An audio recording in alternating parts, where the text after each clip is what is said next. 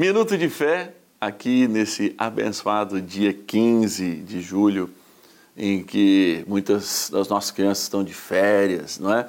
Muitas avós estão cuidando dos seus netinhos, enfim, e nessa oportunidade de curtir esse clima de calor mais ameno por todo o Brasil, né? O norte vive também essa experiência das chuvas nessa época, enfim. Nós estamos unidos em torno da palavra e eu quero, junto com você, ouvir a palavra de hoje, o Evangelho de São Mateus, do capítulo 10, no versículo 24 ao 33, que diz assim: Naquele tempo, disse Jesus a seus discípulos: O discípulo não está acima do mestre, nem o servo acima do seu senhor. Para o discípulo basta ser como seu mestre, para o servo basta ser como seu senhor. Se ao dono da casa eles chamarem de Beuzebu, quanto mais aos seus familiares. Não tenhais medo deles, pois nada há de encoberto que não seja revelado, e nada há de escondido que não seja conhecido. O que vos digo na escuridão, dizei-o à luz do dia. O que escutais ao pé do ouvido, proclamais sobre os telhados.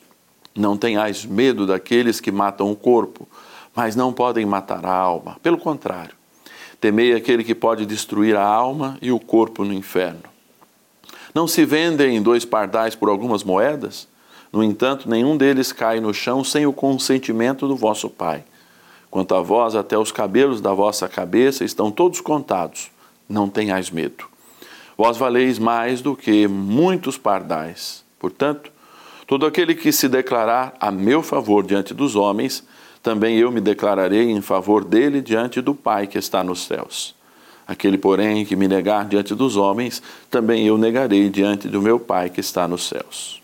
É, eu creio que a palavra de Deus é muito oportuna para o nosso tempo, especialmente hoje. Quando, para evitar contendas, muitas vezes a gente esconde a nossa religiosidade e deixa de proclamar a palavra de Deus.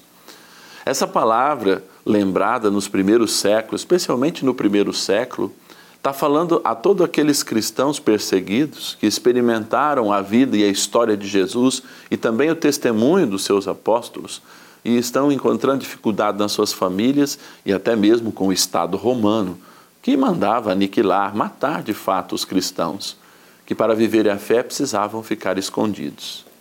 O que Jesus diz é que tudo o que foi revelado não é para ficar escondido, mas para promover essa boa nova, que é Ele mesmo o Evangelho. Mas eu digo, essa palavra é bem atual. Eu vejo muitos pais hoje dizendo: Ah, vou deixar meu filho escolher a sua religião. Vejo muitos pais, por exemplo, denegrindo os seus valores morais para continuar sendo amado pelos seus filhos.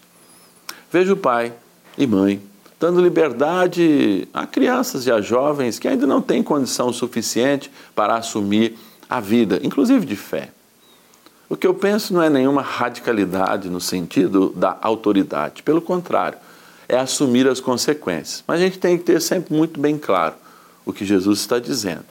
Se eu for negado de alguma maneira pelas conveniências que existem nesse mundo, fiquem tranquilos, que eu não vou reconhecê-los também.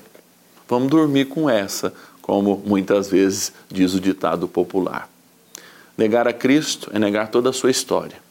Negar a fé é fazer o mesmo. É um crime grave.